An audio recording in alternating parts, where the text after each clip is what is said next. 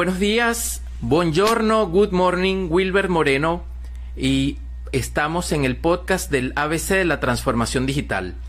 Como todas las semanas estaremos conversando de temas que les apoyen a los empresarios, emprendedores y profesionales que están trabajando en empresas a poder innovar en sus negocios gracias al apoyo tecnológico.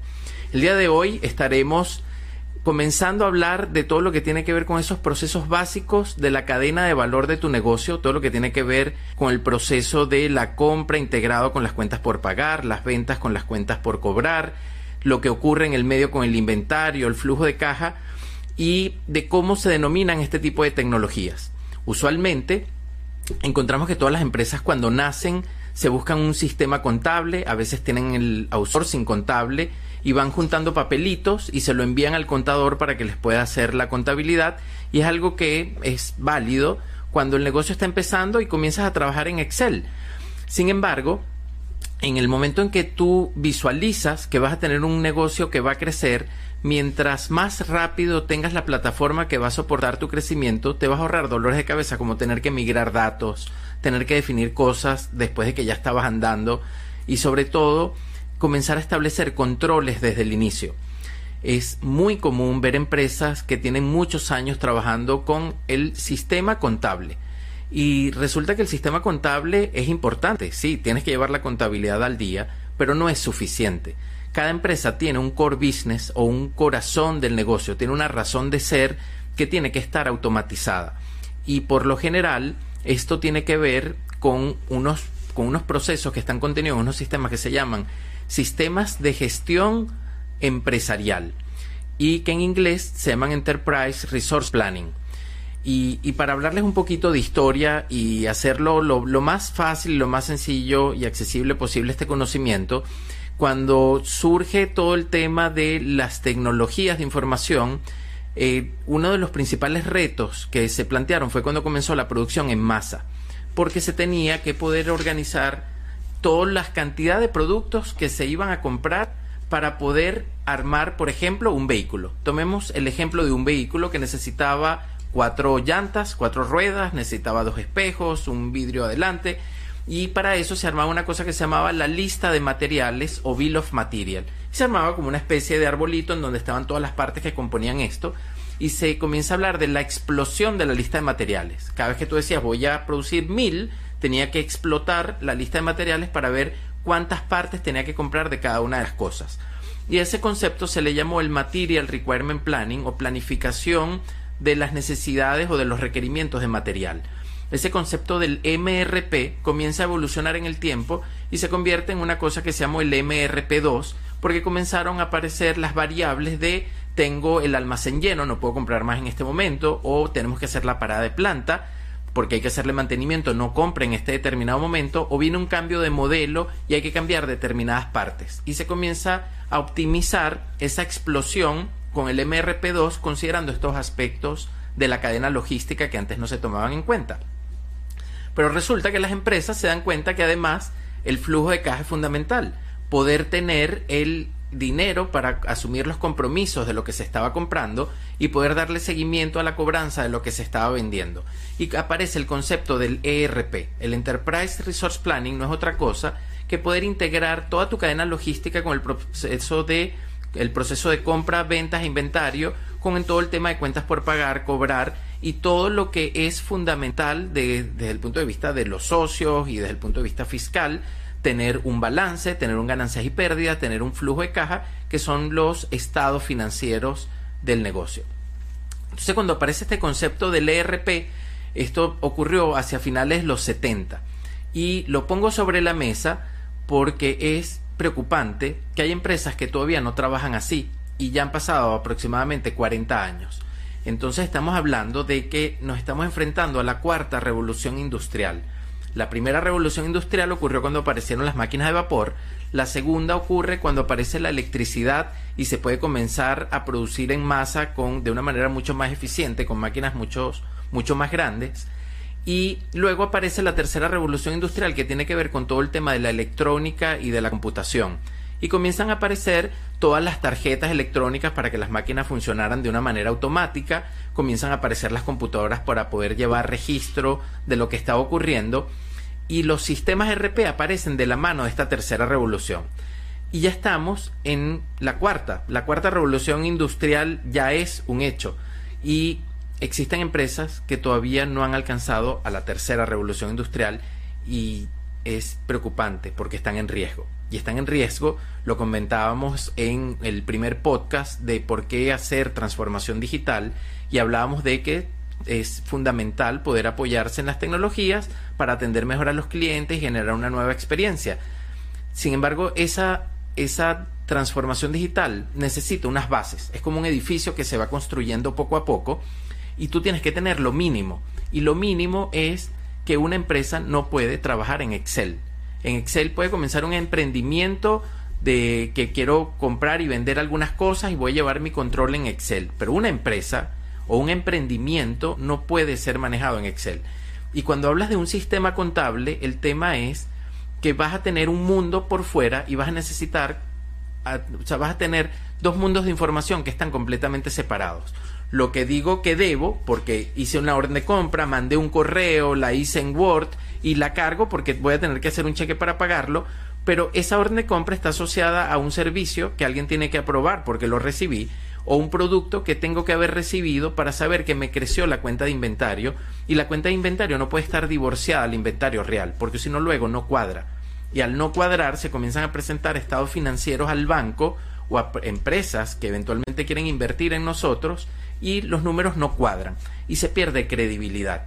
Entonces parte de el mensaje es la transformación digital. Hay veces que eh, todo el mundo lo ve como ciencia ficción, como que todavía no estamos listos y ahorita vamos a entrar en detalle de eso que llamamos ciencia ficción, pero por favor comiencen a sentar las bases del edificio y todas las empresas que tengan una cadena logística porque tienen que comprar, almacenar y vender necesitan un ERP, no pueden trabajar con un Excel y un sistema contable y disculpen que redunde tanto, pero este concepto es clave ya también en el podcast del CRM hablábamos de la gerencia de la relación con el cliente y veíamos la importancia de poder ofrecer una respuesta a 360 grados a, cualquier persona. Entonces imagínense que suena el teléfono, un cliente que nos compró algo y no le hemos podido entregar.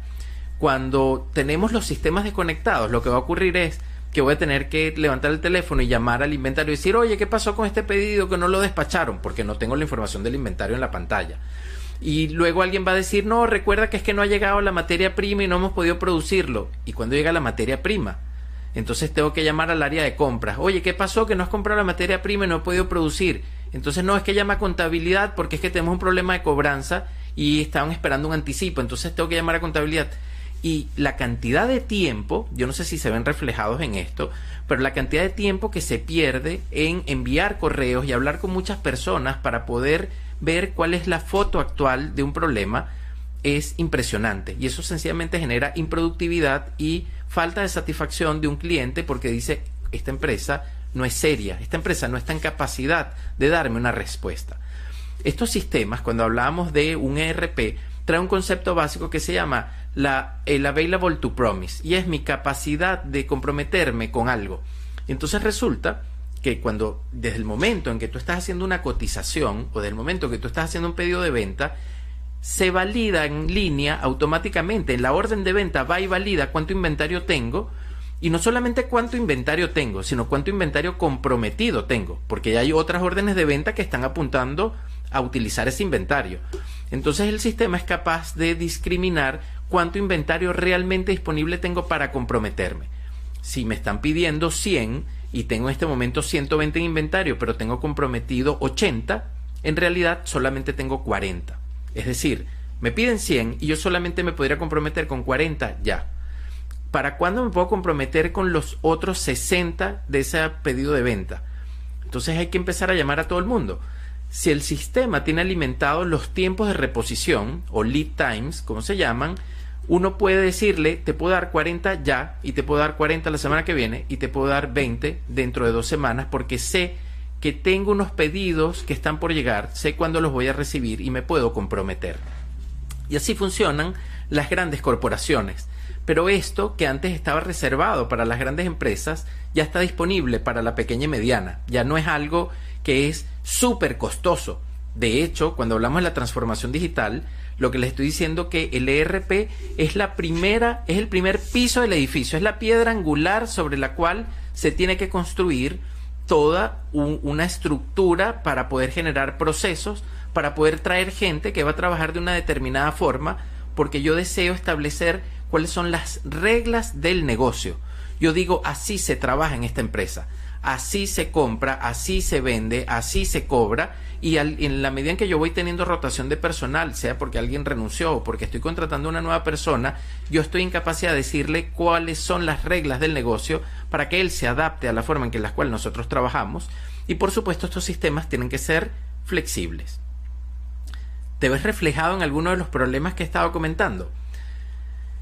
Bueno, es clave que en tu plan, en tu plan de negocios, tengas un presupuesto, una partida presupuestaria para tecnología y que veas eh, cuáles son los riesgos que, en los que estás incurriendo en tu negocio, cuáles son las ineficiencias que se están generando por no contar con una tecnología de este tipo, porque aparte existen muchos temas que tienen que ver con el control. Y un negocio cuando comienza, probablemente lo comenzamos este, dos hermanos, lo comenzó, es un negocio familiar, comienza a crecer, contratan a los primeros empleados y en la medida en que el negocio va creciendo, se tiene que comenzar a hacer algo que es la segregación de roles. Cada quien se debería ocupar de una tarea. Pero en la medida que crezco, voy a necesitar establecer controles y autorizar cosas. Controles como para aprobar un descuento, pagar una factura, hacer una entrega de algo que alguien no, no, no nos debe, tiene una deuda ya acumulada y si le entrego más productos, lo que voy a hacer es crecer en la exposición de riesgo del negocio. Y entonces necesito poder tener flujos de trabajo con autorizaciones, que por lo general nos referimos a ellos como workflows. Entonces, un sistema en donde yo puedo comenzar alimentando el presupuesto del año para saber que no me voy a desviar y que voy a recibir alertas porque no puedo llegar a los resultados del año por accidente, tiene que ser basado en un plan. Yo subo un presupuesto y comienzo a asignarle roles a las personas de qué es lo que van a poder hacer.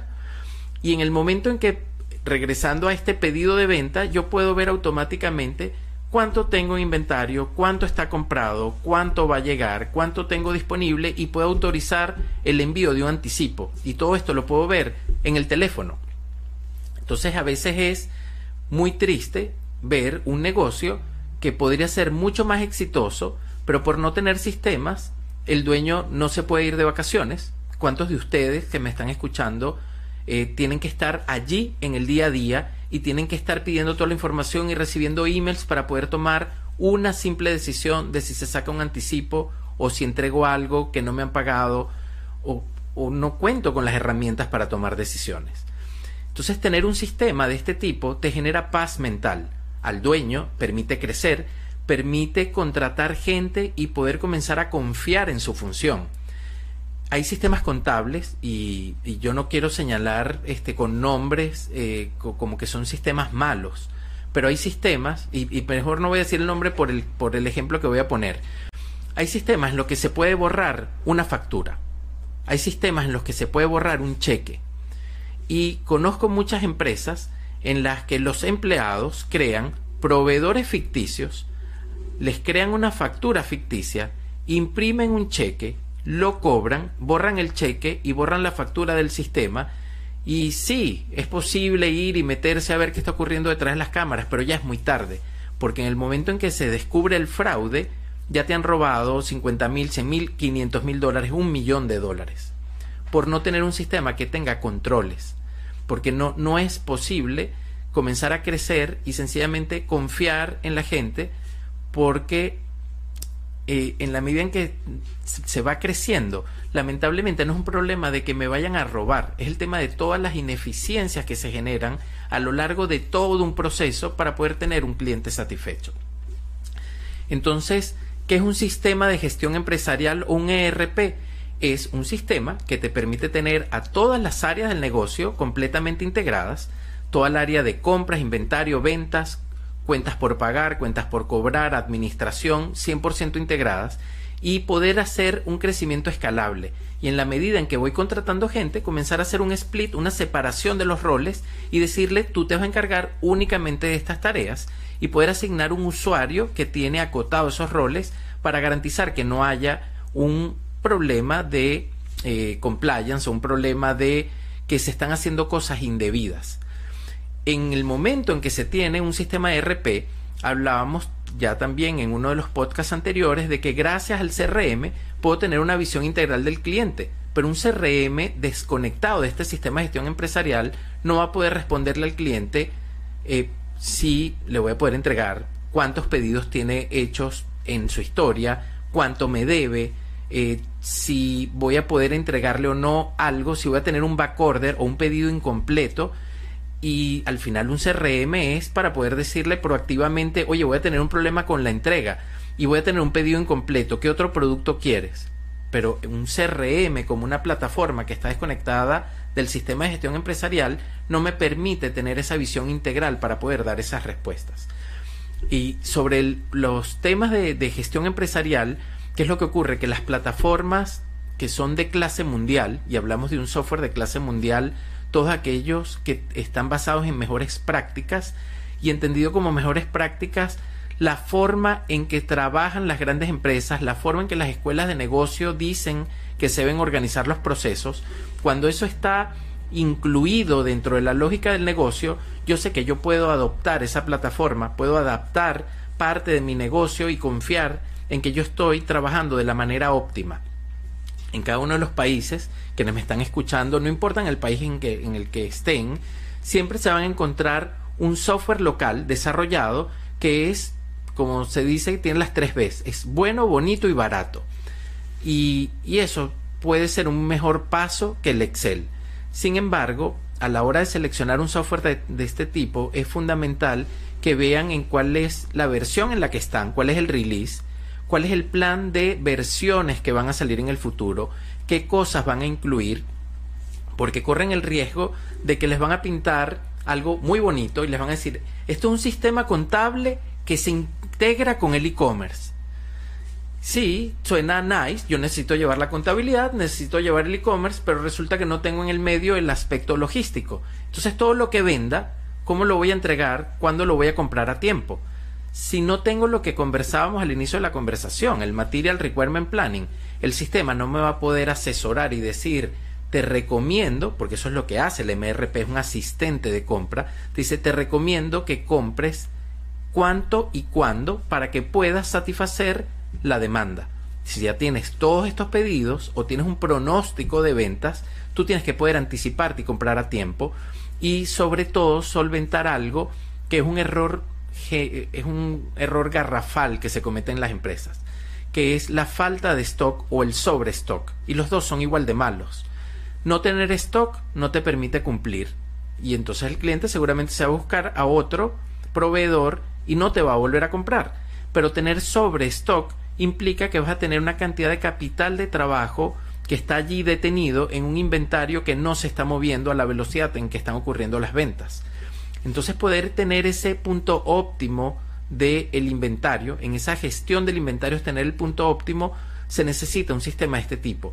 Entonces en el medio de toda la preocupación de los dueños del negocio, en donde por un lado dices que necesito llevar la contabilidad porque es que tengo miedo de que me fiscalicen, de que me multen. Y sí, hay que cumplir con los requerimientos fiscales, definitivamente. Y queremos vender. Vamos a poner una plataforma de e-commerce. Pero en el medio está lo que al final es el corazón del negocio. Porque en la estrategia de ventas te va a permitir alcanzar nuevos mercados, presentar tus productos en otros sitios, pero si no lo entregas, vas a, vas sencillamente a generar un problema de reputación en tu negocio. Entonces, bueno, el día de hoy conversamos de lo que eran los ERPs. En uno de los podcasts anteriores conversamos de un CRM, de lo que es un sistema de CRM. En otro podcast conversamos de la importancia de la trazabilidad en la gestión de inventario por número de lotes y números de serie para evitar perder dinero y poder cumplir también con las entregas. Y en el podcast número uno conversamos acerca de la importancia de la transformación digital como la vía para poder generar procesos que agreguen valor en la diferenciación de tu negocio para hacer las cosas de manera diferente y tener clientes satisfechos. Vamos a estar armando este rompecabezas. En los próximos capítulos vamos a estar hablando de inteligencia de negocios, vamos a estar hablando de los e-commerce y los marketplaces, vamos a estar hablando en otro capítulo de movilidad empresarial. Para los que están eh, teniendo los dolores de cabeza en la integración, vamos a estar hablando de middlewares, de las plataformas de integración Vamos a entrar en más profundidad en todo lo que tiene que ver con los workflows para poder controlar los procesos críticos del negocio. Y bueno, espero que puedan seguirse sintonizando en este podcast, el ABC de la transformación digital. Mi nombre es Wilbert Moreno y fue un placer acompañarlos en el